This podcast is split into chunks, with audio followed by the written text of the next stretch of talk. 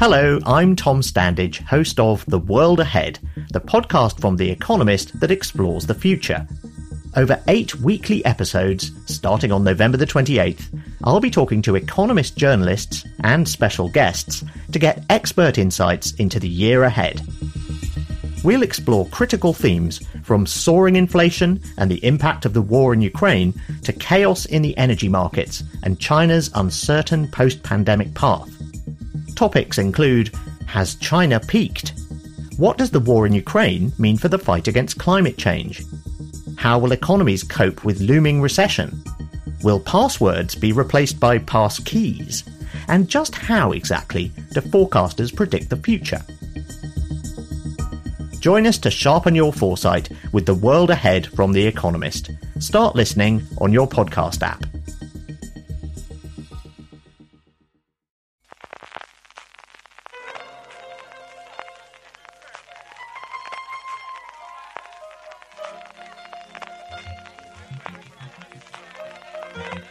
Estás escuchando Fuera de Series con CJ Navas. Bienvenidos de nuevo a Streaming, el programa de Fuera de Series, donde cada semana repasamos las novedades y estrenos más importantes de las diferentes plataformas de streaming y canales de pago. Don Francis Arrabal, ¿cómo estamos? Pues muy bien, maratoneando Daredevil a tope, ¿eh? con tercera temporada. Me lo pasa muy bien. Yo estoy viendo todo, cosas que no puedo comentar. Esto es terrorífico. Esto, esto, de los, los screeners te están matando. ¿eh? Tiene su ventaja. Para los oyentes que no saben, que al final hablamos un montón de palabras técnicas estas como si fuesen, cuando las cadenas facilitan a la prensa especializada o no, porque al final aquí estamos de eh, acceso a episodios, en algún caso finales, en algún caso previos a montaje o de alguna cosa de efectos especiales, eh, para que comentemos, eh, eso se llama screener. Cuando nosotros hablamos de screener es eso, simplemente los episodios antes de que se puedan difundir o se puedan ver dentro de la propia cadena.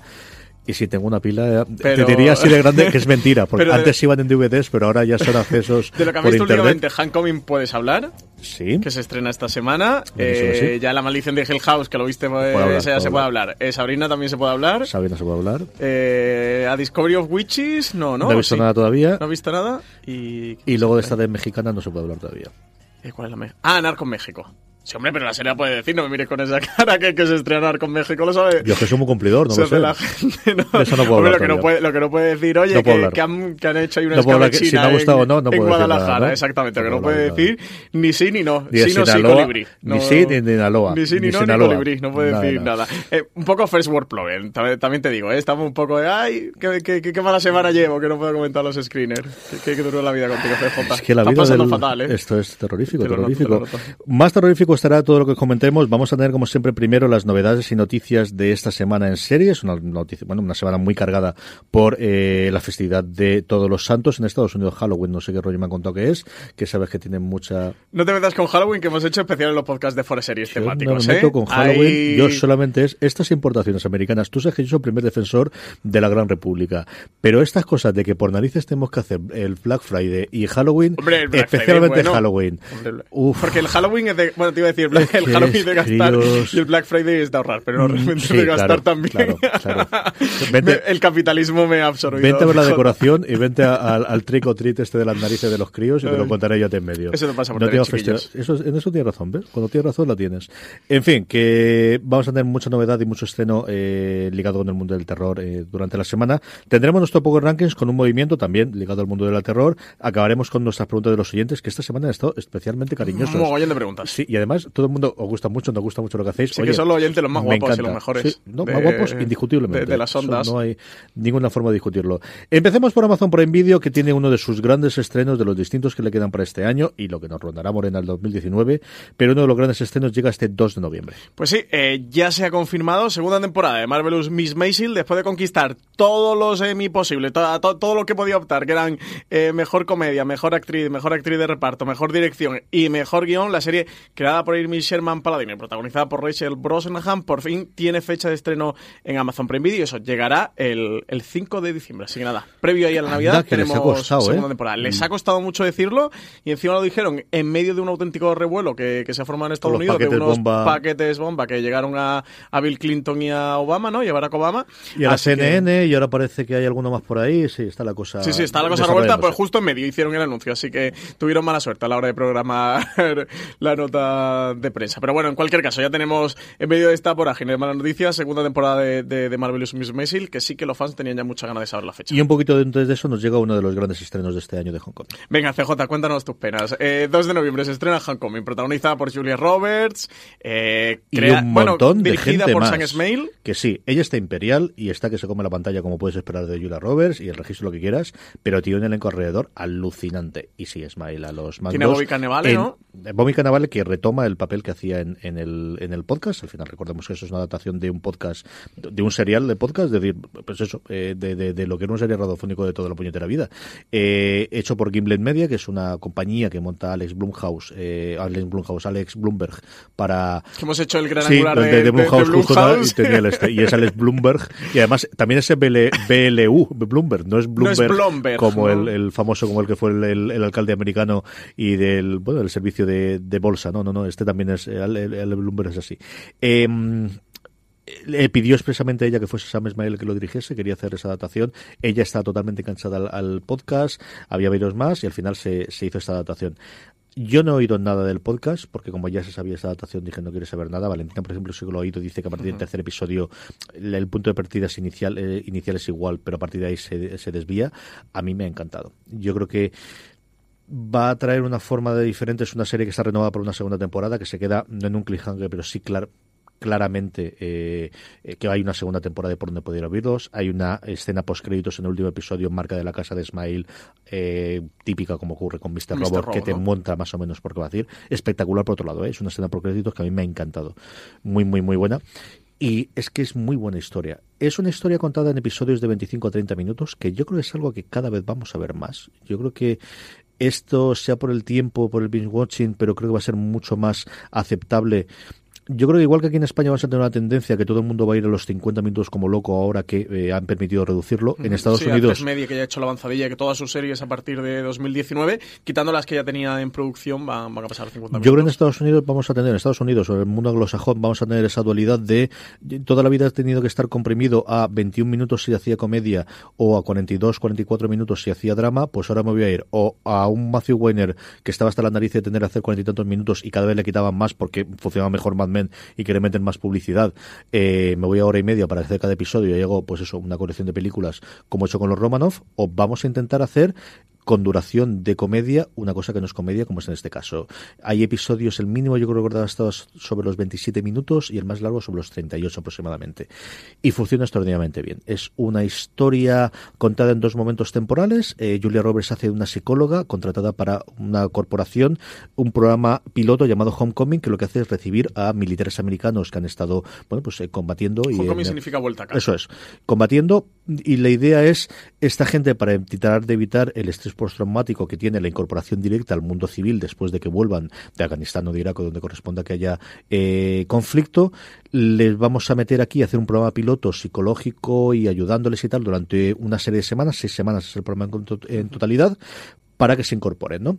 Esa es la premisa inicial y luego eh, la serie juega con ese momento y luego un momento posterior, unos cinco años posteriores o tres años posteriores creo que era, en el cual ella ha dejado eh, Homecoming, está dedicándose o está siendo camarera en un restaurante y hay un investigador de un departamento, un, un tío muy oscuro, eh, muy oscuro en el sentido de que es un don nadie, ¿no? De, de- o el típico investigador, como si fuese un agente de seguros, con la idea que tenemos esta de, bueno, pues él, Sí, hay un, un momento, ¿no? Casi. hay un momento que él dice, no soy más que un engranaje de la máquina, mm, y dice, y lo reconoce, ¿no? Y no tiene ningún tipo de problema del Departamento de Defensa porque ha llegado una queja anónima sobre ese programa y se dedica a investigar. Y luego que hace es buscarla a ella, que está como te digo aquí. Y los episodios van combinando también visualmente, hay una diferencia visual, y es que los episodios del el momento posterior, cuando ella es la camarera, están rodando en cuatro tercios, está, bueno, pues la imagen, más que cuatro tercios es como si viésemos la imagen del móvil, para que tengas una idea, como si fuese Sí. vertical del móvil, más que fuese el cuatro tercios clásico Sí, no es un- de la o sea, que- televisión que es antigua. más estirada, no es es más, es más eh, comprimida, es como si la apoyases desde los lados, la, la estrechases Pero y un vieses- 16 novenos invertido. no llega a ser tan exagerado, pero esa es más o menos la sensación, ¿no? Como si la estuvieses comprimiendo desde los lados y la estuviese cerrando al este para que lo vieses dentro del móvil. Esa es la sensación. Y también la paleta es distinta, el tono, la música, es visualmente pues lo que puedes esperar de una serie de Sam Esmail. Tiene esa parte de visual y tiene la parte de que es una muy buena historia, un thriller, una cosa de investigación que queda cerrada, que te explican qué es lo que ha ocurrido, que entiendes que yo al menos no me vi venir, que está el, el punto ese puede que algunos sí que lo vean venir que es lo que está ocurriendo, pero ver los pasos, hay un momento que ya te lo ves y, te quedas con la realidad final.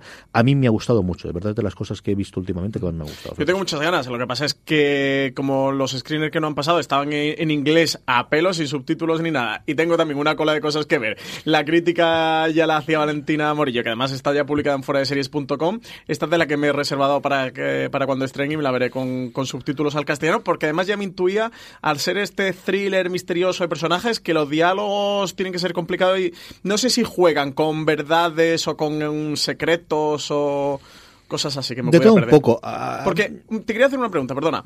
Eh, ¿Tiene mucho componente militar, es decir, serie militar o absolutamente nada? Porque, Nada. por ejemplo, Álvaro Nieva, eh, que colabora con nosotros en Fuera de Serie, nos decía de, oye, a mí otra serie militar y echaba para atrás. Digo, Álvaro, creo que te equivocas, que esto no tiene nada que ver con nada. una serie militar, ni vaya, que los militares es un, un eco de fondo que hay por ahí de que trabajan. Él cuenta historias de lo que ha ocurrido cuando estaba combatiendo. No llega a haber ninguna escena de conflicto. Hay dos o tres momentos de imágenes de lo que recuerda de, bueno, pues de, de, de, de escenas de conflicto, pero muy, muy estilizadas. Uh -huh. No, no, es una, es, es una trama de investigación muy de, muy de ochentera, ¿eh? muy de película de los 70 y de 80, muy de intriga y muy, muy el, eh, de conspiraciones, muy el, el este pelícano que, hizo Julia Roberts, no me acuerdo cómo se llamaba, de, del informe pelícano, es mucho más ese tono que, que otro tono, ¿eh? de verdad. No, no, no es para nada, nada militar. Sí, te nada, lo preguntaba por si hay gente que, que de repente ve esto de no militar y digo, un Jack Ryan, no esperes un Jack Ryan, no espera más una, pues eso, una serie con muy buenos actores, con una intriga que va desvelándote poco a poco, que resuelves, y en ese formato de 30 minutos, que yo creo que es un formato que va a ir a más. Yo la recomiendo, de verdad. Es una serie que a mí me gustó muchísimo y creo que es una que, que de estas de voy a ver el siguiente episodio y lo ocurriría con 50 minutos, con 30 minutos, yo creo que es una bueno. serie que más rápidamente se va a ver la gente. ¿eh? Como sí, sí, además son solo 10 episodios. Como Pedratrín que es con 4 horas por delante, ya te digo yo que no te. Sí, sí, Era un formato ya exploró Glow, la serie de, de Netflix, en el que Jenji Kohan es productora ejecutiva, que a mí ya me sorprendió de esto de ver un drama, aunque pasa que Glow es, tiene Glow ese es un punto de la de media. Claro, pero aquí con Hancomin, que es thriller y drama puro y duro, que se vaya entre 20 y quiero saber qué ocurre. sorprende. Y uff, ¿qué ha pasado aquí? Y quiero ver el siguiente, y quiero ver el siguiente. Sí. Yo creo que es una serie que no va a funcionar muy bien por ese lado. Vamos con HBO España, que tenemos uno y dos estrenos durante esta semana, Francis. Pues el primero que tenemos de ellos es Light as a Feeder. Dicen que, que la temporada completa de esta serie producida por Awesomes TV para Hulu llega a final de mes a HBO España. Dice que un inocente juego de adolescentes se complica cuando varias chicas empiezan a morir de la misma forma en el juego, eh, de la misma forma que el juego predecía. Dice que los que todavía quedan vivos tendrán que averiguar cómo evitar el fatal destino y si la fuerza maligna que les persigue es uno de ellos. Está muy tuya, está muy tuya. Eh, sí, de, esta me la pongo yo. Te iba a decir para dormir, no, pero para cuando esté dormido la pongo en la tabla de fondo. Y la otra es Hackerville, que se estrena el 4 de noviembre. Hackerville 4 de noviembre. Dicen que es un trepidante thriller rumano-alemán sobre una red de hackers. Esta es más tuya todavía. Esta más, a mí los thrillers rumano-alemanes es de lo que más. Dicen que es una red de hackers y los investigadores encargados de perseguirles, que, que se encuentran actualmente en proceso de rodaje en Timisoara, en Bucarest y en Frankfurt. Dicen que cuando descubren el origen de un ataque hacker a un gran banco alemán en una red en Rumanía. La experta en cibercrimen de la BKA es destinada desde Frankfurt a Timisoara, su ciudad de origen, para trabajar mano a mano con los investigadores locales liderados por el policía rumano. Así que nada, tenemos aquí eh, serie de HBO Europa, eh, una, una, producción de tan solo seis episodios que llega a HBO España también, Hackerville, un, un thriller de espías. Eso lo preguntaré a mi padre es porque curiosa, está, es muy probable que mi padre la vea. Yo, Light as a Feeder, eh, yo ya con Elite sabes que he cubierto mi cupo de, de, nah. de, de, series adolescentes para este 2018 y muy bien cumplido y muy, muy satisfecho. Por cierto, ha sacado Pull enviar camisetas de Elite no te digo yo que a lo mejor el próximo programa CJ no venga. Tú con una camiseta de, no de, de élite queda muy bien. Sí, sí. La noticia, desde luego, de HBO España eh, de la semana era la confirmación mediante una nota de prensa de que comienza el rodaje de Patria. Todavía no tenemos eh, el casting eh, cubierto, pero va a empezar su rodaje en 2019. Se incorpora a la producción una señal de que quieren tener una cosa internacional, tanto HBO Europa, que ya era bueno pues fácilmente comprensible, como HBO Latinoamericana, que al final son empresas distintas uh -huh. con participación de la parte madre, pero no al 100% de HBO Estados Unidos. Y eso sí que nos han confirmado que se estrenará en el 2020. Sí, eh, la nota de prensa ha enfocado un poco como que HBO Europa ya había dado luz verde a su primera serie original en español. Realmente esta noticia ya la sabíamos desde, desde hace bastante tiempo, al menos de hace medio año. Eh, la serie es Patria, es adaptación de la novela homónima de Fernando Aramburu, Premio Nacional de Narrativa 2017. Y bueno, de Patria, de este proyecto ya hemos el hablado... El libro del 2017. Sí, el libro absolutamente del 2017. Este proyecto ya hemos hablado un poquito en Fuera de Series. Quien está detrás, el creador es Aitor Gabilondo, también responsable de otras series como El Príncipe o Vivir sin Permiso, que se está emitiendo actualmente en Telecinco. Él es el impulsor, guionista y productor de, de esta adaptación de la, de la novela, cuyo director principal, y esto ha sido una de las grandes novedades para mí de esta noticia, es que es Pablo Trapero, el director del Clan, director argentino, un auténtico peliculón como, como El Clan, que recomiendo a todo el mundo. Una película muy difícil. This holiday, whether you're making a Baker's Simple Truth turkey for 40 or a Murray's Baked Brie for 2, Baker's has fast, fresh delivery and free pickup, so you can make holiday meals that bring you all together to create memories that last. Baker's, fresh for everyone. Free pickup on orders of $35 or more. Restrictions may apply. Choose from a great selection of digital coupons and use them up to five times in one transaction. Check our app for details. Baker's, fresh for everyone. ¿Te preocupas por tu familia? Entonces, ¿por qué darles solo huevos ordinarios cuando pueden disfrutar de lo mejor? Eggland's Best, los únicos huevos con ese delicioso sabor fresco de granja, además de la mejor nutrición, como 6 veces más vitamina D, 10 veces más vitamina E y 25% menos de grasa saturada que los huevos regulares, además de muchos otros nutrientes importantes. Así que, dales los mejores huevos. Eggland's Best, mejor sabor, mejor nutrición, mejores huevos bueno, muy difícil de ver. Una película que es dura, pero, pero es un, uno de los directores eh, latinoamericanos, de luego, que están al alza y que, que va a estar detrás de, de, este Patria. También estará como director Félix Vizcarret, que, que, ha estado detrás de películas como Bajo las Estrellas o Vientos de La Habana, que también va a dirigir varios episodios. Y la historia de Patria transcurrirá a lo largo de tres décadas en Euskadi a través de sus protagonistas, que son dos familias divididas por las consecuencias del, del terrorismo. Dice que Patria nos habla de cómo vive la gente corriente en el contexto de un conflicto que para ser local tiene numerosos elementos comunes con cualquier enfrentamiento en muchos lugares del mundo. Y eh, leía la noticia que Variety lo replicó, replicó esta nota de prensa que, que había sacado HBO y luego vi un artículo creo que sacó Film School Rejects creo que fueron ellos Doble. que me resultó muy interesante porque hablaba como eh, de la necesidad en Estados Unidos y más el, el redactor que lo hacía eh, se ve que es de origen chino uh -huh. eh, y decía la necesidad que había también en Estados Unidos de que a su de que ellos entre comillas dejaran de ser exclusivamente exportadores de ficción y empezaran a ser importadores de ficción de otros países. Hablaba aquí en el caso de, de, de Patria como ETA eh, se le había apodado eh, como, entre comillas, la guerra más larga de Europa, de cómo el conflicto vasco había durado tantos años y en Estados Unidos ni se le, le conocía. Y decía que él, por ejemplo, un primo creo que tiene chino, decía que los Vengadores, la última de los Vengadores se la había visto y sabía a la perfección eh, qué es lo que ocurría en Estados Unidos con Donald Trump. Sin embargo, una noticia, no sé qué noticia, se refería a una noticia que había pasado en la ciudad de, de al lado, que él le preguntó al primo y tal, no, no, sabía ni que existía, ¿no? Y de cómo en Estados Unidos cada vez estaban llegando más ficciones eh, a través de, bueno, pues la ficción internacional que está haciendo Netflix, lo hemos visto ahora en España con, con Élite y hablando en este caso de Patria, como él creía que era muy interesante también que, que el público norteamericano, que la cultura del, del, mundo a través de la globalización también llegara a Estados Unidos. Me pareció una visión muy interesante de, de también de, bueno. de, esta, de esta ficción, que nosotros lo estamos viendo de nuestro punto, de la primera serie de, de HBO en España. Y me resultó muy interesante ver la ficción de los americanos de la primera ficción de HBO en España, que vamos a ver una historia de España aquí en Estados Unidos. Es algo, bueno, que, que hasta ahora era más complicado que lo van a permitir las plataformas, que hemos visto y lo, lo, repetimos hasta la saciedad, pero es que es así. Yo creo que lo ha cambiado todo el éxito de la, de la casa de papel y, y al final, bueno, pues una cosa como Netflix y veremos a ver Amazon y Apple qué efecto tiene.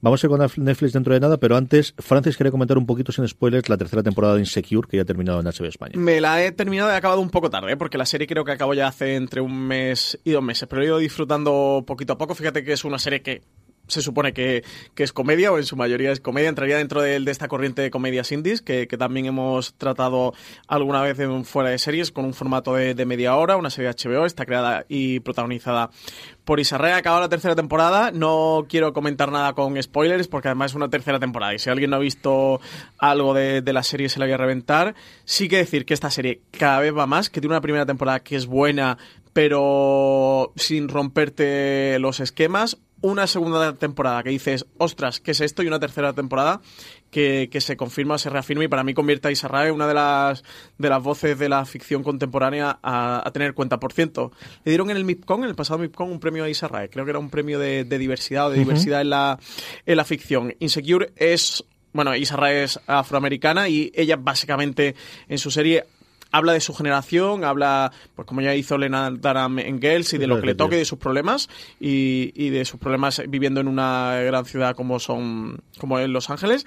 Trata muchísimo eh, los no diría problemas de la comunidad afroamericana, sino los mmm, eh, problemas, o más que problemas, las vicisitudes por las que puede pasar eh, un afroamericano en Estados Unidos. Y es de verdad una serie muy, muy, muy, muy, muy interesante, muy recomendable. Tiene unos dos últimos episodios que son maravillosos y que sí que quería recomendar. Otro día lo ponía en Twitter. Creo que es eh, esa serie que muchas veces no solo decimos, esta es la mejor serie que no estás viendo. Pues creo que Insecure se le podría poner esa etiqueta porque es una serie que prácticamente eh, nadie se ha acercado a ella, una serie muy poquito eh, vista al menos en nuestro país. En Estados Unidos no es que te haga unos datos abrumadores, pero en nuestro país yo creo que, de hecho, de mi círculo eh, no la ve casi que. Es nadie. una serie de la que habla mucho Valen más la y crítica. Alberto Rey, que- creo que son de las dos personas Eh. que conozco así cerca que, que la ve. De verdad que quería recomendarla, que, mm, que sobre todo por dejar claro que, que nadie tenga este punto de vista, bueno, como he tratado o habla mayormente de afroamericanos, es como una realidad que a mí no me,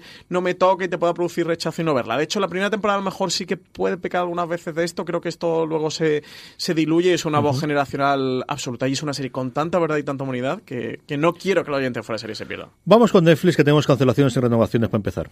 Pues tenemos eh, CJ, eh, cancelación de, de Luke Cage tras dos temporadas. Que si la semana pasada hablábamos de la cancelación de Iron Fist, decíamos, oye, el de Luke Cage todavía está viva. Pues mira, precisamente, ala, hacha, eh, nosotros hemos grabado unos días antes y precisamente eh, el propio, el, creo que fue el viernes, ¿no? El sábado, no, el sábado salió la noticia que cancelaban Luke Cage tras dos temporadas. Han alegado que había diferencias creativas que habían llevado al fin de la serie de, del superhéroe de Harlem. Muchos tratan o comentan de que podría ser eh, o que estas dos noticias unidas y además con, con tan poquito tiempo de, de, distancia que se han anunciado las dos, podría ser porque vayan a anunciar Netflix una serie de, de superhéroes, no, de héroes de alquiler.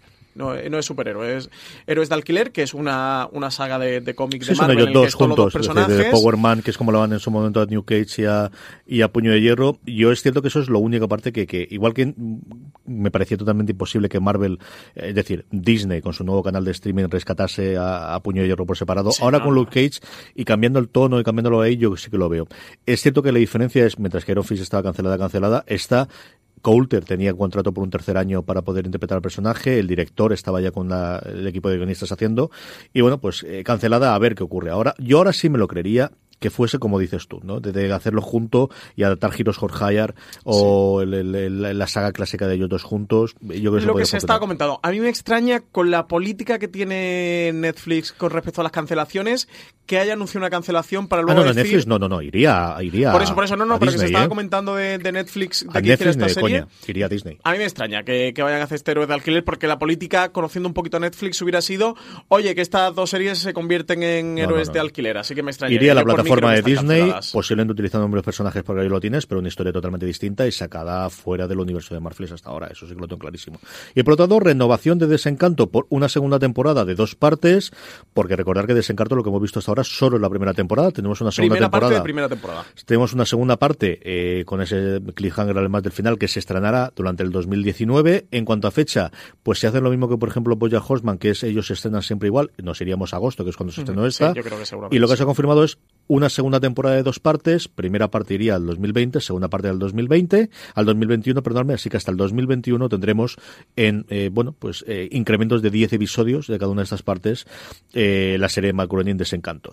Un repaso muy rápido a la nueva serie de Netflix para noviembre del 2018 que ya tenemos al menos una idea, porque recordar que últimamente Netflix también la primera y la segunda semana presenta estrenos para final de semana, pero sí sabemos alguna cosita de lo que nos viene en noviembre. Pues tenemos un montón de, de novedades. Narcos México llega el viernes 16 de noviembre. Ya sabéis que Narcos abandona ya para esta cuarta temporada eh, Colombia y se muda a a México y se van a trasladar, si estamos ante con el cártel de Medellín o con el de Cali, ahora se trasladan al cártel de Guadalajara y será en los 80 bajo las órdenes de Félix Gallardo que consigue unir a los pequeños traficantes que operaban hasta entonces y formar este, este nuevo cártel. Luego tenemos el método Kominsky, que es una nueva comedia de Chuck Lorre, que Chuck Lorre es el creador de Big Bang, nada más y nada menos, que dicen que podría ser una respuesta masculina, como una la cara B masculina de la serie Grace and Frankie. Eh, luego tenemos Super Drags, una serie de animación que se estrena el viernes 9 de noviembre, con la premisa de eh, y si tres drag queens fabulosas tuvieran superpoderes y se dedicaran a luchar contra el mal. Luego también tenemos en torno a, mm, a la animación Shira y las princesas del poder, que es una serie de animación, reinvención de la serie animada de los 80, creada como acompañante de He-Man y los Masters del, del, universo y esta nueva versión de Shira. Está supervisada por la dibujante y guionista Noel Stevenson, que es quien está detrás del cómic de, de Lambert James, el de Leñadoras, que es un cómic que ha tenido mucho éxito. Esta se estrena también el viernes 16 de noviembre. Luego, en cuanto a series que vuelven, tenemos segunda temporada de The Sinner, confirmada, viernes 9 de, de noviembre. En este caso ya no tenemos a Jessica Biel, sino que tenemos a Carrie Coon eh, de protagonista junto a Bill Pullman, que será el policía de la primera temporada y quien hace de nexo de unión entre estas dos temporadas. F is for Family, eh, tercera temporada. Eh, que también llega a la plataforma. De momento no, no, tenemos fecha confirmada. Y estos son todos, bueno, parte de las cositas que se estrenan. Quien quiera conocerlo todo, en foreseries.com tiene, tiene el artículo de las nuevas series de Netflix para noviembre, que son bastante más. También, bueno, llega nueva temporada de cómo defender a un asesino, etcétera, etcétera, de las Kingdom y más cositas de Netflix. Muy bien. Sobre los estrenos de la semana pasada, yo La Maldición de Hill House me ha parecido una de las mejores series de este año, pero como vamos a dedicarle un review que estará eh, a lo largo de la semana en el canal de podcast, pues eh, ahí tendréis mucho más mis comentarios sobre lo mismo. Y estoy viendo también Bodyguard y me ha gustado mucho de momento. Tenéis una crítica muy, muy buena, como suele ser marca de la casa de Juan Galonce, sobre el éxito eh, británico que ha llegado a través de Netflix. He visto dos episodios, he puesto uno, pero no.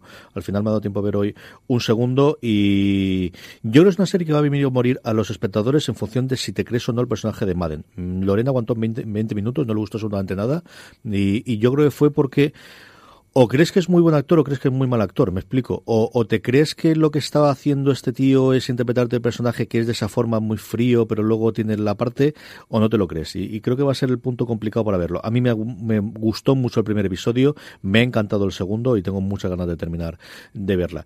Eh, rápidamente, como ve Star Plus, antes de que vayamos con las cadenas de cable, Francis, estrena la sexta temporada de Rey Donovan el 31 de octubre, estrenan el, la verdad sobre el caso de Harry Quebert el 2 de noviembre, que esta es la serie de Patrick eh, Dempsey, ¿no? De... Sí, sí, sí. Esta es adaptación de la novela homónima de, de Joel Dicker que, que, Patrick Dempsey es va a ser quien, quien, va a hacer sobre el, el protagonista. Y, por... ¿Y esto de qué va?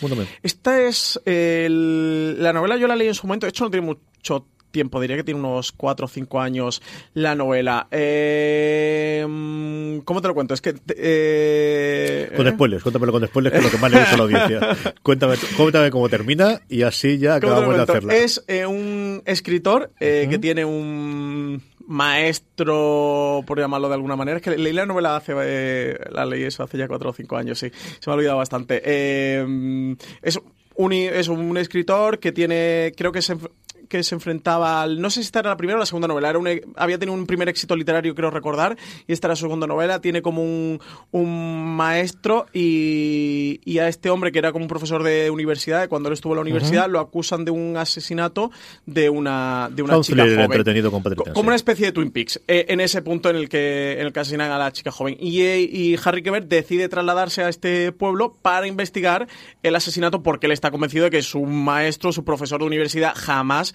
podría haber cometido este asesinato. Vaya a investigarlo y pasa muchas cosas. La novela es fabulosa. De hecho, sacó luego una segunda parte que era el libro de los Baltimore, creo que se llamaba, que sea con la vida de, con la historia de Harry Keber, que también lo leí, también me, me fascina. A mí me gusta mucho Joel Dicker. Me lo apunto, esto me parece interesante. El 3 de noviembre nos llega la sexta temporada de House of Cards, sí, recordar a Movistar Plus, porque esta serie, aunque fuese de Netflix en Estados Unidos, la producción era de eh, Sony, si no recuerdo mal, y vendió los derechos en su momento a Canal Plus aquí en Movistar, así que aquí los episodios los podremos disfrutar de esta última temporada, eh, con todos los cambios y con todas las modificaciones, eh, que yo creo nos va a reenganchar a muchos a verla el 3 de noviembre, y además tenemos un poquito de recopilatorio de las nuevas series de Movistar Plus para noviembre, que vamos a ver pasar nada en un minutito. Pues sí, tenemos Arde Madrid, que se estrena el 8 de noviembre. Jueves, no tenemos ganas de esta nada. Completa bajo demanda, De esta nada. tenemos ganazas. Además, Nada hacen de nada. pase de prensa el 5 de noviembre en Madrid, que a lo mejor incluso nos podemos escapar y ver alguna cosa. La serie está protagonizada por Inma Cuesta y creada por Paco León y, co- y por Ana Costa. Eh, eh, también Paco León está como, como actor de la serie, junto a Debbie Massar, quien, que es quien interpreta el personaje principal eh, de la serie, que, que es Ava Gardner. Bueno, va un poco sobre el servicio de Ava Gardner y retratar esa, esa Madrid de, de los años 60 en plena dictadura franquista, donde Ava Gardner disfrutaba de, de ese lujo y de ese glamour que traía de Estados Unidos. Tenemos la ¿Cómo verdad sobre el caso Harry Keber, que llega el viernes 2 de noviembre. Tenemos también Fuga en Danemora, este Escape at Danemora, que es la serie protagonizada por Benicio del Toro, Paul Dano y Patricia Arquette, un thriller que además está dirigido por, por Ben Stiller y la miniserie relata el caso real de dos convictos que escaparon de una prisión con la ayuda de una trabajadora del centro con la que ambos mantuvieron una relación clandestina. Una de las series que tenemos más ganas eh, de ver en la redacción de Fuera de Serie, serie de Showtime y por, que por eso llega a Movistar. Y también cuarta temporada, CJ ya de Outlander, el estreno el lunes eh, 5 de noviembre. Cuarta temporada ya de, de Outlander, esta adaptación del cuarto libro de la saga de Diana Gabaldón, Tambores de Otoño. que le queda un poquito más todavía en la saga. Una serie que tiene una legión de fans en España, como hemos comentado siempre, y que bueno, cuando hablas, cierto que nunca te dan los números, pero This holiday, whether you're making a Baker's Simple Truth turkey for 40 or a Murray's baked brie for two, Baker's has fast, fresh delivery and free pickup, so you can make holiday meals that bring you all together to create memories that last. Baker's, fresh for everyone. Free pickup on orders of $35 or more. Restrictions may apply. Choose from a great selection of digital coupons and use them up to five times in one transaction. Check our app for details. Bakers, fresh for everyone. Si estás buscando un buen podcast de análisis y debate en tu idioma, te invito a que escuches Pulso y Péndulo. Yo soy Carlos Curbelo. Y yo soy Fabiola Galindo. Todos los jueves analizamos temas de actualidad en Estados Unidos y Latinoamérica. Fabi y yo no siempre estamos de acuerdo, pero sí tenemos un objetivo común. Queremos servir como antídoto contra las noticias falsas y la polarización. Pulso y Péndulo. Busca nuestros episodios en Apple Podcast, Spotify o en tu aplicación favorita. Pero sabes que siempre están todos los rankings de visionados dentro de la plataforma de Movistar Plus. Y en todo fuera de series, lo que escribo de siempre funciona realmente bien, así que sí, que, que podemos confirmar que tiene una gran legión de fans detrás. Y esta escapada de Danemora, esta se presentó en Mipcom, ¿no? No puede ser que, que hicieron un episodio, ¿dónde fue? Creo hicieron que sí. algo en nada. Creo Yo que hicieron sí. un panel, es que no sé si hubo screeners porque ellos diferencian el- con hay lo que ellos le llaman screener, que es que cojan como una salita pequeña, no sé para cuántos eh, periodistas o gente de la industria, pero una salita pequeña y lo que ellos le llaman como una presentación, un preestreno mundial, Eh. que allí, por ejemplo, sí que tuvieron el embarcadero. El caso es que le tenemos bastante ganas a esta y lo de Ben Stiller, que a mí me extraña. Mira, a ver si vamos a encontrar un buen director ahora después de todo esto. Hombre, mejor que el actor seguro que se le da, también Nah, te a digo. mí Ben Stiller me gusta. Yo creo que tiene Zulander. Me parece una película divertidísima, graciosísima Y y Mirada esto de gracia. Y ahí está, yo creo que tiene momentos y memes memorables. En fin, vamos eh, con las cadenas de cable, las recomendaciones de Power Ranking, pero antes una pequeña parada para dar las gracias a nuestro primer patrocinador de la semana. AXN estrena el lunes 5 de noviembre a las 10 y 5 de la noche la segunda temporada de SWAT, Los Hombres de Harrelson, el remake de la mítica serie de los 70 en el que el actor Shimar Moore encarna a Daniel Hondo Harrelson. La temporada comienza en mitad de una persecución llevada a cabo por Daniel Harrelson y su equipo. Los SWAT siguen a un grupo criminal de tráfico humano, pero la misión se ve truncada por un gran desastre. Nuevos casos, nuevas tramas y mucha acción nos esperan en esta nueva temporada. Cuando el peligro es muy real. ¿A quién vas a llamar?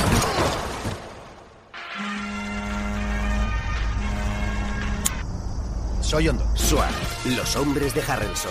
Nueva temporada. El lunes 5 a las 10 y 5 de la noche. Estreno en exclusiva en AXN. Ya sabéis, el lunes 5 de noviembre a las 10 y 5 de la noche, estreno de la segunda temporada de SWAT, Los Hombres de Harrelson en AXN. Estamos de vuelta y en Netflix he cometido el error y me he saltado dos cositas interesantes y es que ya tenemos la confirmación del principio del rodaje de la tercera temporada de La Casa de Papel. Pues sí, eh, noticia del rodaje de la tercera temporada de La Casa de, de Papel que empieza a rodarse el próximo mes de noviembre. Dicen que Tailandia y Panamá serán dos de los lugares donde se roden los nuevos capítulos de la ficción. Recordar para quien haya visto... Bueno, es que es No spoiler de la primera nada. temporada. Venga, otra vez. Madre en mía, la nota de prensa se pegan un spoiler, del final de la segunda temporada total y absoluto. Del final de la segunda temporada. Eh. Ah, pues ese no me lo he comido yo o no me he dado cuenta, pero iba a Os uno del recordamos de que la esto primera. pasa al final. Gracias. Gracias por venir. Bueno, Pero al fin. final de la primera. Bueno, Bueno, claro, de, de lo que ellos le llaman segunda temporada. Vale, vale, vale. Claro. Sí, sí, no, ese era el spoiler que yo iba a soltar. Claro. Eh, también te digo, quien no haya visto La Casa de Papel, o sea, o sea Que se sí, lo ha sí. ganado, por- porque ya hay que ver La Casa de Papel. Tú es que no lo has visto, entonces que te lo sí, ha ganado Francis, que sí, pero si yo no tengo ningún problema y yo me dedico a esto. Yo solo te digo que Sí, tú sí, sabes sí. la brigada Sí, del sí. spoiler cómo y, y yo lo iba a soltar, también te digo. Eh, también se ha confirmado el fichaje de Nashua Ninrim, que se suma a la serie, junto al de el actor... Que es una esta actriz de, ¿y pero esta no estaba todavía?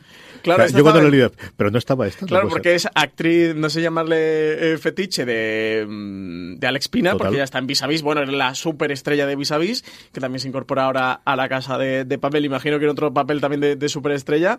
Eh, y luego también se ha incorporado al reparto el actor Rodrigo de la Serna, que además este sí que saltó un buen spoiler, CJ, porque confirmó que, que la serie tendría eh, cuarta temporada. También te digo, aquí hay un pequeño truco. O sea, me refiero, eh, esto es eh, para los oyentes de Fuera de porque nosotros lo comentamos mucho eh, entre nosotros, pero no, no solemos hablar esto en los programas.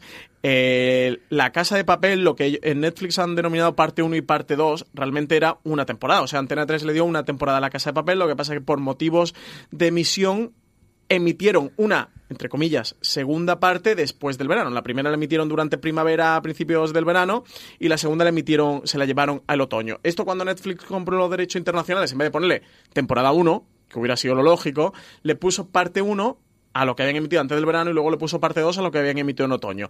Entonces Netflix ya ha tomado esta denominación y lo que veremos ahora ellos le han puesto que es tercera temporada.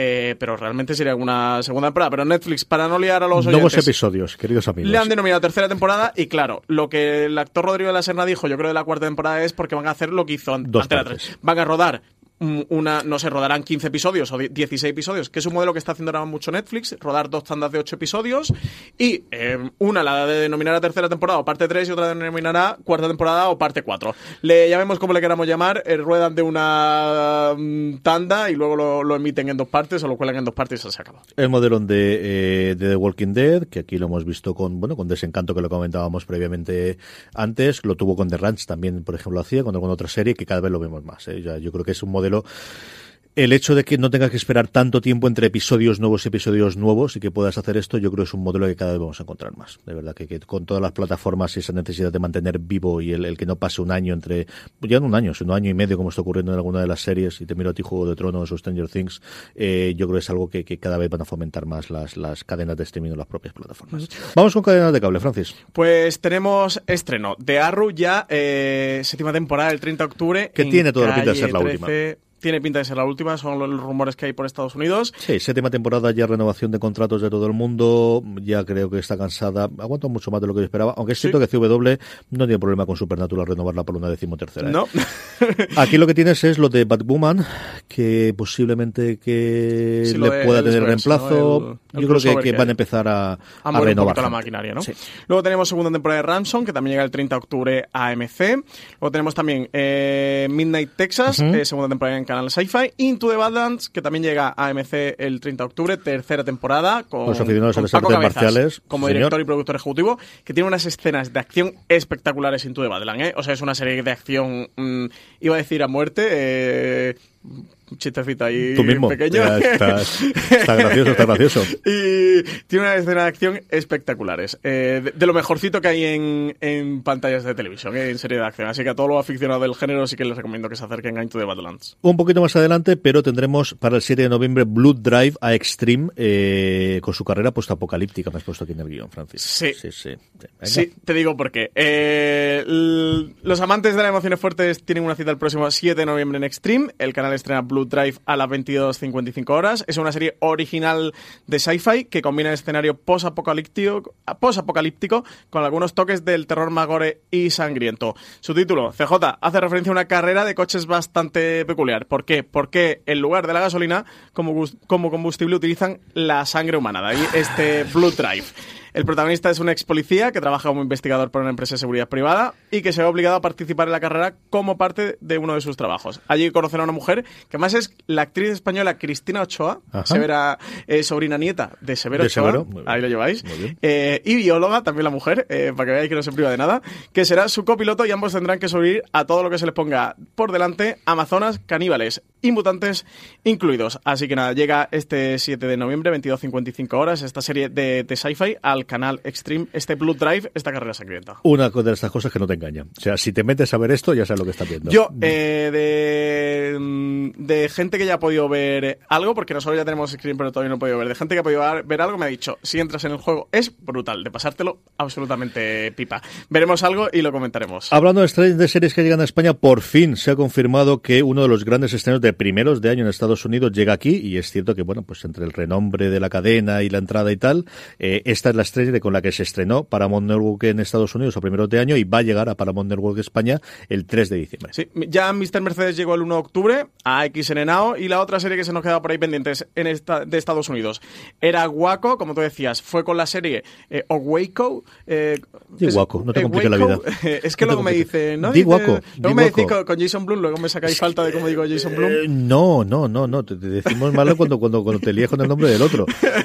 Eh, fue con la serie con la que Paramount Network hizo, hizo su rebranding. Ellos tenían Spaghetti TV, eh, hicieron Paramount Network, estrenaron este Guaco. La otra gran serie que, que estrenaron luego fue un- una con Kevin Costner, de Yellowstone, que además estaba el guionista, eh, Taylor Sheridan, creo que es el guionista de Hello High Water, eh, Hello High Tower, no Water. Water, sí. Hello High Water, sí, sí, sí. Sí. Comanchería era en España. Creo que le pusieron. Sí, era Hello Comanchería en. España. Un auténtico eh, peliculón. Yellowstone todavía está pendiente de que tenga canal en España. La que sí ha llegado ya es Guaco. Llega este 3 de diciembre a Paramount Network. La miniserie cuenta eh, el asalto al rancho de los Davidianos de Texas en 1993. Con un eh, Taylor señor, se me ha ido totalmente Taylor el Hitch, Kitsch. haciendo de del jefe de los Davidianos, de Cores, eh, una serie que le tengo muchísimas ganas. Tenemos también a Michael Yo Shannon. recuerdo, claro, aquí es que es, es un problema generacional. Yo de esto, ¿tú te acuerdas de esto? No, tú no Mm. habías nacido siquiera, o sea... Mm, Hombre, CJ, por favor, esto es del 93. Yo por lo menos, por no lo menos, por lo menos tenía prácticamente, 3 o vamos. 4 años. Yo eso lo recuerdo. Eh, me ocurre igual que con todo el caso de J. Simpson. Yo creo que hay un- una ruptura generacional. Lo hablaba el otro día cuando estábamos hablando de la serie de Turgen con Alberto Rey. De, claro, es que nosotros recordamos eso. Había muy pocas televisiones, no te enterabas de todo. Es cierto que venía de Estados Unidos y no fue el, el- evidentemente el circo de, mediático que fue en Estados Unidos aquí en España. Pero yo recuerdo lo de OJ Simpson y recuerdo perfectamente la parte de Waco. Yo con el caso de Waco sí que recuerdo, recuerdo, es muy flash, igual que como el de OJ Simpson, no eh, cuando ocurrió el incidente, sino de juicios. De, bueno, pues salir el telediario, típico que, que ponías el, eh, estaba el telediario puesto en tu casa por la mañana antes de irte al colegio, hablaban de vez en cuando de estas cosas. Como ya hemos comentado, está basada en, en unos libros de los davidianos eh, supervivientes y del agente del FBI que dirigió las negociaciones. Eh, Waco va a contar el asedio durante 51 días por parte del FBI y la ATF del rancho donde se había trincherado David Koresh, que es el personaje que interpreta a Taylor Kitsch, líder de la secta de los Davidianos, con unos 80 eh, de sus seguidores después de que la ATF intentara registrarlo para buscar armas ilegales. Y luego tenemos a Michael Shannon como protagonista del agente del, del FBI que lleva el caso. Por último, en cadenas de cable, y es que MC va a hacer una probatura y una cosa curiosa, y es que va a estrenar Against Evil en Twitter. Sí, eh, estrena esta comedia fantástica de terror repleta de gore. Los ocho episodios de la primera temporada cuenta la historia de un sheriff que, tras la muerte de su esposa, es sustituido por otro más joven que descubre que la ciudad al completo está poseída por demonios y debe acabar con todos con la ayuda de su antecesor para que los vecinos estén a salvo. AMC ha apostado por esta serie que va a preestrenar en su perfil oficial del canal en Twitter eh, de forma totalmente gratuita. La cita será el 31 de octubre, el día de Halloween, a las 9 de la noche y acto seguido, después de la emisión, se podrá ver la primera temporada completa en Movistar Plus. Tengo curiosidad yo por cómo le funciona esto. Tendremos que hablar con la gente de MCD. Que Desde luego que es un movimiento bastante, una estrategia bastante interesante. Confirmar también que la segunda temporada la va a estrenar en Movistar Plus justo un mes después, el 30 de noviembre, y la serie tiene tercera temporada en Estados Unidos, eh, que se va a estrenar el mismo 31 de octubre también. De todo lo anterior, Francis, ¿qué recomendamos? Eh, yo me quedaría, pues fíjate, me voy a quedar, voy a apostar por, por Blue Drive. Yo le tengo ganas, tengo ganas de, de ver un poquito de este género, que en televisión no suele ser tan habitual, que sí que, que, en cine suelo seguir a rato, sobre todo ahora que, que hemos, que hemos tenido el, el festival de Sitges, y me apetece bastante este Blue Drive, a ver qué tal, ya os contaré. Yo, si entra, si puede entrar Homecoming, eh, que ya la he visto, pues se la he visto. Y si no puede entrar las que ya he visto, House of Cards. Tengo mucha curiosidad por ver cómo han cerrado el invento o qué han podido hacer con esta última temporada, de verdad. Vamos con el Power Rankings, vamos con eh, las series más vistas por la audiencia de Fuera de Series. Sabéis que todas las semanas votamos eh, las series, las tres series que habéis visto que más os han gustado durante la semana, en un post que hacemos en Fuera de Series, trae una encuesta. La forma más sencilla de que no se os pase votar y que vuestras series favoritas estén muy arriba en el top es que os unáis a nuestro grupo de Telegram, donde más de 800, sí, ya hemos roto la barrera de los 800, 800 personas semanalmente, bueno, diariamente, que le digo yo, cada hora, habla sobre series de televisión, telegram.me barra fuera de series, empezando con ciertas novedades y con cambio en el puesto número uno, pero es la décima, se nota que viene Halloween, Castle Rock, que como sabéis está en Movistar Plus, entra directamente al puesto número 10. No hemos hablado de Castle Rock, ¿eh? nos lo guardamos para la semana que viene, que tenemos el, el review, pero bueno, no, llegamos a hablar un poquito en el streaming pasado. No sé, hay que verla, yo creo que hay que verla, ¿no, CJ? Sí, yo creo que es, eh, yo creo que va a gustar. Eh, el final yo creo que será ciertamente divisivo, y, pero a mí es una serie en la que el viaje está muy bien verla. y especialmente el séptimo episodio, no me cansaré de decirlo, La Reina es uno de los mejores episodios de este año de televisión.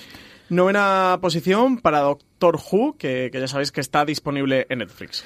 Lo octavo para eh, The Walking Dead, sube dos puestos con respecto a la semana pasada. Sabéis que se puede disfrutar de los nuevos episodios que parece que está gustando bastante. Yo me leo las críticas solamente de María, está pero está muy bien. Está genial la nueva temporada. The. Walking Dead ya sabéis que se estrena en Fox. Séptima posición para Better Call Saul, serie que ya terminó hace bastantes semanas su, última temporada, que se puede ver en Movistar Plus, que baja cinco posiciones y que bueno, que ya poquito a poco se va diluyendo nuestro Power Rankings. Dos entradas nuevas en el, en el Power Rankings de series que ya estuvieron en algún caso antes. La primera de ellas, en el sexto puesto, se queda The Deuce, la producción de David Simon para HBO España. Y quinta posición, eh, por una serie que entra, eh, que entra de Netflix, es Daredevil, con su tercera temporada. Esta, oyente de fuera de serie, esta hay que comprarla al uno, ¿eh? CJ, que yo llevo vista media temporada, menudo cuarto episodio. La serie ha vuelto genial, ¿eh? Para quien se desenganchara un poquito la segunda temporada o, o se desenganchara con The Defenders, que se ponga con Daredevil con su tercera temporada, porque la serie está genial. Y el cuarto episodio es brutal, tiene un plano secuencia de 11 minutos que es This holiday, whether you're making a Baker's Simple Truth turkey for 40 or a Murray's Baked Brie for 2, Baker's has fast, fresh delivery and free pickup, so you can make holiday meals that bring you all together to create memories that last. Baker's, fresh for everyone. Free pickup on orders of $35 or more. Restrictions may apply. Choose from a great selection of digital coupons and use them up to five times in one transaction. Check our app for details. Bakers, fresh for everyone. Acojonante. Antes de llegar al podio, en el cuarto puesto se vuelve a quedar The Good Place, y sabéis que podemos disfrutarla en España a través de Netflix. Muy mal, ¿eh? Que, que esto no entre en el top 3. Bueno, es lo que está ocurre. feo, ¿eh? Que no Cierto que, que 3. hay división de opiniones sobre la temporada. Yo creo que todas Más las flojita. temporadas. Pero es que todas las temporadas de Clubes empezó flojita. La primera temporada empezó más Aunque flojita. el último episodio ha hecho un El giro que creo que, que la vuelven a encauzar por el buen camino. Habrá que ver el episodio de, la semana que viene. El cuarto es el mejor episodio, desde luego. de A mí me ha gustado mucho. A mí el último me ha gustado mucho. Tercera posición. eh, American Horror Story, Apocalipsis, que se puede ver en Fox. Y cae un puesto sobre la, la semana pasada. Solamente una semana las subidas ha- se ha mantenido en el primer puesto de nuestro Power Rankings. Élite, que como sabéis está en Netflix. Pero es que ha llegado CJ la maldición de Hill. House a Netflix. Es que ha llegado y, y ha pegado fuerte. Esta serie está pegando muy fuerte. Ya muchos están comentando que puede estar entre las mejores series de este 2018. Para ti Sí, para mí lo lo está. ¿no? sí, Sin duda. sin ningún género de duda. Sin reservas. Tengo que poner con ella, es que me tengo que poner con ella. A ver qué tal. ¿Hace falta estar rodeado de mucha gente para poder dormir? Yo No, lo vi no. perfectamente no sin problemas. Un episodio con Charlotte al lado, que estaba viendo los monstruos y le faltaban, ven hija, ven a verlo aquí. No me extraña, eso no me extraña. Ningún tipo de problemas. Sí, tienes que volver a verla. Hasta que llegó el Poco Rankings, vamos con las preguntas de los oyentes en lo que nos queda de tiempo, pero antes vamos a dar paso a nuestro segundo patrocinador de la semana. Esta semana fuera de series está patrocinado por Blood Drive. El 7 de noviembre a las 22.55 horas, el canal Extreme estrena en exclusiva Blood Drive, una serie para amantes del gore muy muy gore. En un futuro aterrador en el que el calor y la sequía han devastado la Tierra, un ex policía se ve obligado a unirse a una mujer fatal para participar en la Blood Drive, una carrera donde los coches funcionan con sangre humana en lugar de gasolina y en el que la cabeza del último piloto en llegar a meta explota. Los productores de este programa decidieron probarlo. El resultado es que creen que una panda de tarados como vosotros es incapaz de entender mi obra maestra. Así que escuchadme bien, porque os voy a poner en situación. El mundo está cao, nadie tiene comida. El petróleo cuesta dos mil dólares el barril. Y la única manera de salir de esta vida de mierda es una carrera secreta cuyo premio son 10 millones de dólares. Pero hay una pega. Todos los coches funcionan con sangre humana. Bienvenidos a la carrera sangrienta. Mutilaciones, desmembramientos, caníbales y mutantes te esperan el próximo miércoles 7 de noviembre a las 22.55 con el estreno de Blood Drive en el canal Extreme, disponible en Vodafone y en otras plataformas de televisión de pago. Arrabal, cuéntame preguntas de los oyentes. Javier Bel Martínez nos pregunta de qué sabemos de la serie El nombre de la rosa, protagonizada por John Turturro. Dice que si tendremos la suerte de verla en España, que gracias por los podcasts tan buenos que hacemos, CJ. Muchas gracias, Javier. Sobre la, la primera te va a contestar Francis, que es el que ha hecho la investigación, como siempre, el trabajo duro. Sobre la segunda, yo creo que no hay ninguna posibilidad de que esto no se vea en. España. O sea, non es posible, que diría, porque es una producción de la RAI. Dale caña, ¿qué sabemos de esto? A ver, eh, sabemos que el protagonista es John, Tut- John Turturro, que hace del monje franciscano Guillermo de Baskerville. Eh, que, Son Connery para los amigos, vamos. Sean Connery para, para los colegas. Es una producción de la RAI, es una producción italiana. Sabemos que, que se ha estado rodando en inglés con las vistas de vender internacionalmente. De hecho, el productor de, de la serie, que engañaba el proyecto dentro de RAI, decían que, que, que gran parte de llevar este proyecto RAI adelante, este proyecto El Nombre de la Rosa, era porque eh, querían dar el salto a nivel internacional y vender su serie a nivel internacional. Vaya, que les sabe mal que aquí todos estén vendiendo series para todo el mundo, Que menos yo la también RAI, quiero. que se hayan quedado atrás. Que yo Vaya, también quiero. Hombre, que- pero que ya han hecho sus cositas, Que han hecho con HBO sus apoyos y estas cosas, Pero ¿no? mm, lo que han hecho en Italia básicamente con HBO normalmente ha sido Sky, que, que han tenido de Jan Pope, o ahora de New Pope, o, o la serie está la de... mm, la de la amiga La amiga, estupenda. sí, esa es es también, creo que sí que es con Sky, no es con la RAI, creo que es con Sky. Mm, ahí me pillas. Sí, no estoy seguro, ¿eh? pero creo que es con Sky. Sabemos eso, sabemos que tiene un presupuesto alrededor de 25 millones. Yo he encontrado noticias de 23, 26 millones de euros. Dejémoslo en 25 para los No hemos gastado los cuartos. Pues exactamente. Para 8 episodios, ¿eh? 25 millones de dólares para 8 episodios. Pensad que el presupuesto de La Peste fueron de 10 millones, ¿eh? En estos han gastado 25. Y no sabemos mucho más, que compraron esos los derechos de la novela de, de Humberto Eco hace unos, creo, unos 3, 4 años para desarrollar esta serie, que querían aprovechar la fama internacional que tiene el nombre de la rosa y sobre todo, bueno, pues aparte de la novela de Humberto Eco, evidentemente la popularidad de, de la película, pues para tener este proyecto que sí que a nivel internacional les pudiera dar repercusión. David Moreno nos pregunta dónde se puede ver Waco, así que repetimos, Francis. Le hemos comentado hace poquito que se puede ver en, en Paramount Network, va, va a estar ahí. Eh, Paramount Network, recordad que es un canal que, que está en abierto, que está en, en la TDT, por lo cual todo el mundo con una señal de televisión va, va a poder verla. Y nada, el 3 de diciembre que llega a nuestras pantallas. Oscar Bates nos pregunta... dime. Perdona, el, emiten episodio doble, ¿eh? Que sepáis que, que el 3 de diciembre se podrán ver los dos primeros episodios. Oscar Bates nos dice que si podemos comentar la nueva temporada de Bang brevemente, también nos dice que le encanta, gracias, me encanta vuestro programa, pues muchas gracias Oscar, nos encanta que nos digan estas cosas, decidnoslas más, de verdad, o sea, que no, no, no os cortéis. No os tenemos cortéis. problema Esto- ninguno, no tenemos problema no, ninguno. Esto es una cosa. Big Bang, que tú sí que la llevas al día, Francis. Yo la llevo al día, eh, me está gustando mucho, me está gustando mucho. Eh, Hay un una cosa que el otro día pensaba viendo el último episodio que, que, no estoy notando que sea una temporada de despedida. Entonces me, me hacía plantearme si lo de Jim Parsons, porque al final el, el, que cierren con esta duodécima temporada es porque Jim Parsons dijo, oye, que no quiero seguir interpretando Sheldon, que quiero dedicarme a otros proyectos. En, muy resumen, y evidentemente sin Sheldon, pues no había Bang y han decidido cortar la serie. Entonces, ¿hasta qué punto tenían escrito ya nuevos guiones y no han retocado? Lo veo como una temporada más de Big Bang. Creo que la serie está muy bien, que los personajes han madurado, que se enfrentan a nuevos problemas. Y todas las tramas están resultando bastante simpáticas. El último episodio me ha parecido muy divertido. El último episodio ha sido el último de Big Bang con el que más me he reído, de reírme a, a carcajada y de pasármelo bien. Vuelve un amigo de la infancia de Sheldon, que sale en la serie, la de, del joven Sheldon, lo han metido en Big Bang, o lo meten durante un episodio de Big Bang y vuelve eso, vuelve a la vida de Sheldon desde, desde su infancia y el personaje me parece, el, el episodio me pareció muy, muy, muy, muy divertido. Me está gustando mucho la temporada. Quiero ver, o me hace ilusión ver ese, ese ámbito de, de, de despedida de, de la serie, que por ejemplo The Walking Dead lo está teniendo con Andrew Lincoln, ¿eh? que lo hemos comentado en Fox, que ya está confirmado que le quedan dos episodios a The Walking Dead, el que se emite eh, con Andrew Lincoln, con, con el personaje Rick Grimes, el que se emite este lunes y el del lunes que viene, y ya en el siguiente ya se supone que ya Andrew Lincoln no, no va a estar. Confirmaron que, que le quedaban tres episodios del, de, de la semana mm, anterior. Y sí que en ese episodio, en el último que hemos visto de Walking Dead, ya se iba viendo la despedida de cómo le hacen una despedida claramente a, a Rick Grimes y un poquito, bueno, pues también me apetece ver eso en Big Bang, cómo se van despidiendo los personajes. Más preguntas, Francis. Eh, Antonio Peña Albert Martínez nos decía que si no pensamos que la maldición de Hill House puede postularse como la mejor serie del año. Mira, precisamente que comentábamos esto hace unos minutos. Dice que cree que la manera de conectar emocionalmente con el espectador a través de una narración magistral, una puesta en escena más propia del gran cine, aquí muy mal, Antonio, ¿eh? esto de los clichés del cine, muy mal, ¿eh? Esto Antonio hay que quitárselo escuchando fuera de series. Y unas actuaciones sobresalientes convierten a esta serie en una de esas joyas que solo caen de vez en cuando. Decía que un saludo, que lo hacemos genial, CJ, nada más que piropos, ¿eh? Gracias, Antonio. Eh, dice que. Bueno, ahora, ahora, no, ahora no hace otra pregunta. Eh, CJ, tú que has visto completa la maldición de, de Hill House, ¿crees que puede postularse como la mejor serie del año? Sí. Esto como, le- como Sí, lo del nombre de la rosa, no no, cabe ninguna duda sí. ¿no? de que llega a España.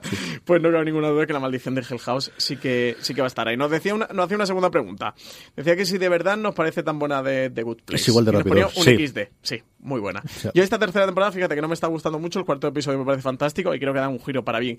Y también te digo, Mm, serie filo sin corazón si no están viendo The Good Place estas tres temporadas porque porque es una, para mí es la mejor comedia que hay actualmente en emisión Hoy venía escuchando The Watch y hablaban de cómo uno de los próximos contratos eh, estratosféricos de creadores en Estados Unidos, sea de un Amazon, sea un Netflix, sea una a Mike empresa Schur, que ¿no? Están Y- preparando Y además Mike Schur se dejaba querer, eh, le hizo una entrevista a Bill Simmons junto con Fogelman, con el creador de DC Sass, en el que hablando un poquito de los contratos y de todo demás.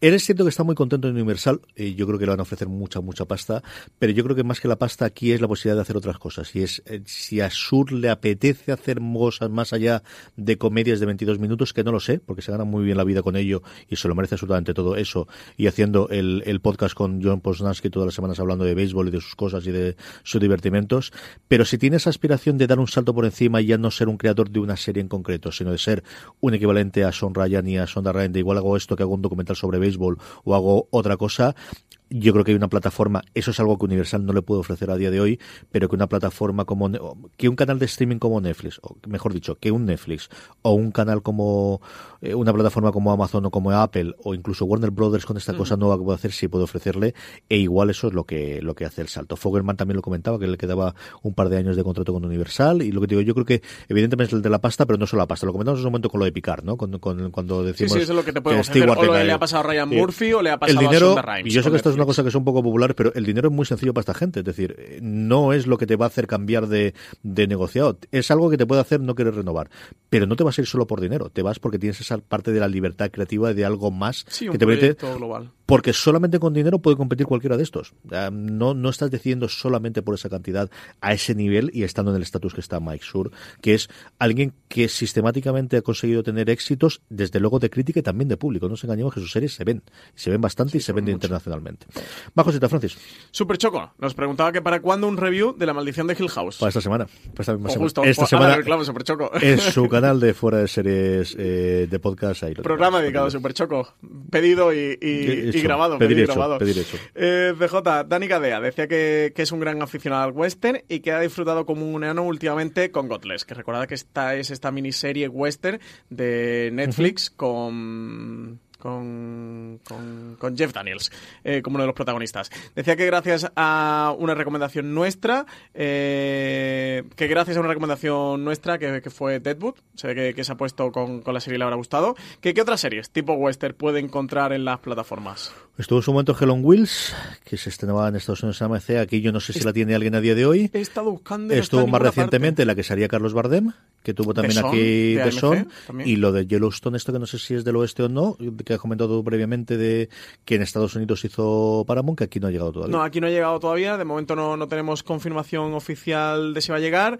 Yo, de, si le tuviera que recomendar dos western que sepa que están en plataformas, le recomendaría. Y no me digáis que no es un western, porque en el fondo y en su corazón sí que es un western, que es Westworld de HBO España. No te he dicho nada. Sí, pero te has reído, canalla. No, nos quedan Que cinco minutos, no voy a meterme en esa discusión. De, de la radio del podcast no, nos puede, no, no pueden ver tu cara, pero has puesto cara de canalla. Y en el fondo es un western, que lo sepáis. de hecho, hay un artículo de, que escribió Rafa Gambing en foreseries.com defendiendo porque, porque que metas a Rafa en esta pelea. era realmente no- un western. va- Un artículo muy interesante. Yo recomendaría Westworld, y si esa nos vale, eh, recomendaría la miniserie eh, Hatfields and McCoys. Esa sí, eso Que se puede ver en Netflix y que además tiene a, mm, también a. Se fue un exitazo en Estados Unidos de cuatro episodios, cinco epi- no, seis episodios, yo Tres creo que fue. episodios. Eran tres episodios, lo Sí, que pasa es que eran muy eran de hora y porque yo creo que Estados Unidos lo partieron y aquí lo, lo tenían conjunto, alguna cosa por el estilo. Y sí, esa fue en su Y tienes momento. a Bill Paxton y, y a Kevin Costner en este Sí, sí, Costner eh, era la primera cosa que hizo en televisión y, y funcionó muy bien. Nos quedan dos minutitos, Francis, así que una pregunta más. Eh, más preguntitas. Nos decía Nacho Pedrón Llorens que si es Elite una copia de Por 13 razones sin suicidio. Al final todo inspira todo y Yo todo la vale todo y evidentemente que los autores habrán visto por 13 razones, igual que habrán visto todo otro montón de series juveniles recientes y tal. Yo creo que tiene mucho más. Tiene muchos Sonda Rhymes, o sea, de How to Get Away with Murder. Tiene muchísimo y no voy a decir nada de lo que tienen por spoiler, porque aquí ya es spoiler de dos series, o sea que hoy ya me coronaría con los oyentes por series. Pero tiene mucho de How to Get Away with Murder y quien haya visto las dos series sabe a, a, a los guiños que me refiero. Creo que tiene mucho de Gossip Girls y tiene mucho de Pretty Little Liars. De esas tres sí. Y de Física o Química, que uno de los creadores de, de Elite viene de, de Física o Química, o sea que evidentemente también tiene mucho de Física o Química. Yo, si me dijeran cuatro series que digamos que meten su coctelera, serían esas. No, no, no sería por 13 razones, ninguna de ellas. Muy bien, pues hasta aquí ha llegado el streaming de esta semana. Vamos a pasar a despedirnos. Don Francisco Arrabal, hasta la semana que viene. Pues hasta la semana que viene, streaming, CJ. Hasta la semana que viene, querida audiencia. Sabéis que tenéis todos los programas disponibles en nuestro canal de podcast, allí donde podéis reproducir podcast, buscáis fuera de series y los tenéis mucho más artículos e información en fuera de series.com, incluido todas las notas de todo lo que hemos comentado. Si hemos pronunciado mal alguna de las de las series, si nos ha escapado, si no sabíais exactamente cuál era o cuál es la fecha de estreno de alguna de ellas, las encontráis todas las fechas en fuera de series.com. Gracias por escucharnos, gracias por estar ahí. Como siempre os decimos, recordad tener muchísimo cuidado ahí fuera.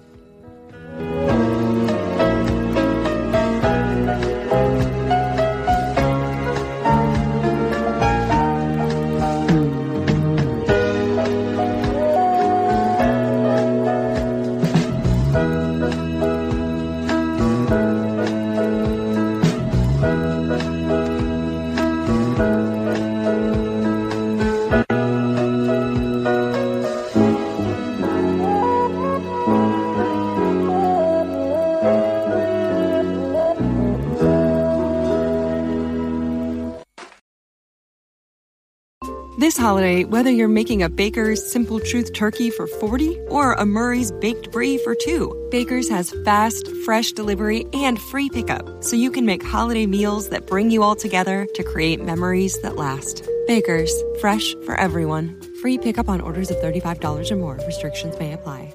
Choose from a great selection of digital coupons and use them up to five times in one transaction. Check our app for details. Bakers, fresh for everyone.